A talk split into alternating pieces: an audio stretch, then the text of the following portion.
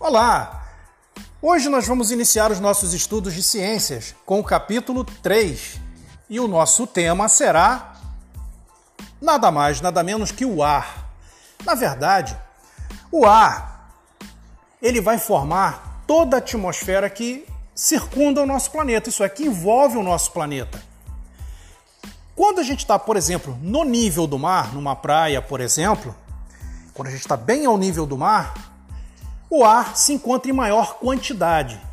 Conforme vai subindo, isso é, a altitude aumenta, esse ar vai se tornando mais rarefeito. E o que é rarefeito? Esse ar vai ficando cada vez mais escasso, ele vai diminuindo a sua concentração, vai ficando com uma quantidade bem menor. Bem, é, o ar tem algumas características interessantes que a gente precisa saber, que são importantíssimas. O ar, na verdade, ele é formado por componentes gasosos. Entre eles, nós vamos encontrar em maior quantidade o nitrogênio. O nitrogênio, mesmo estando em maior quantidade, não é o único. Logo em seguida, vamos encontrar o gás carbônico e depois o gás oxigênio, tão importante para as criaturas em todo o planeta. Mas a gente não pode deixar de considerar que existem outros gases também que vai formar esse ar, que, tá, que está em menor quantidade, bem menor quantidade.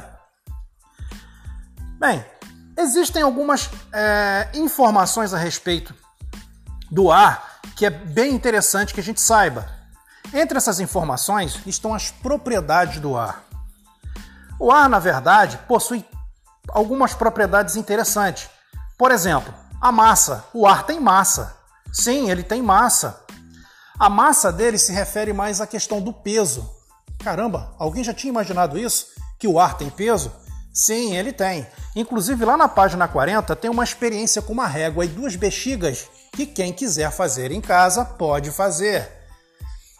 Quando você enche as duas bexigas, e põe penduradas em cada ponta da régua, você vai perceber que algum lado pode pesar mais ou menos do que o outro. Ela fica desequilibrada, ela vai pender mais para uma direção.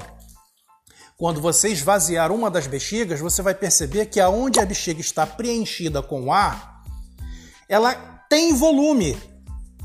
Isso é, o volume que tem na bexiga, quando você assopra ela, o que, que acontece? Você enche ela de ar.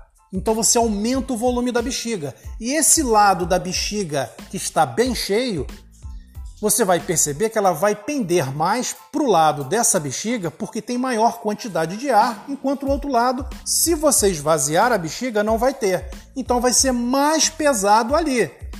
Ok? Bem, mas será que existe apenas essa propriedade do ar? O ar ele também pode ser comprimido. Quando você pega uma seringa descartável, sem agulha, logicamente, põe o dedo na ponta da seringa e pressiona o êmbolo, que é aquela partezinha que você vai empurrar com o dedo, você vai perceber que está fazendo uma pressão. Isso é, você está comprimindo o ar dentro da seringa. Então o ar ele pode ser comprimido sim. Através disso que a gente consegue encher bolas, pneus de carro, caminhões e realizar muitas outras tarefas diferenciadas com ar comprimido. Bem, agora eu quero fazer uma pergunta para vocês e vocês vão responder lá no meu WhatsApp. O que, que é o ar rarefeito? Que eu acabei de explicar e está lá no livro, logo no início, falando sobre ele. Então, o que, que vocês estão esperando? Podem todo mundo ir lá respondendo no meu privado, no WhatsApp, ok? Aguardo vocês lá. Grande abraço.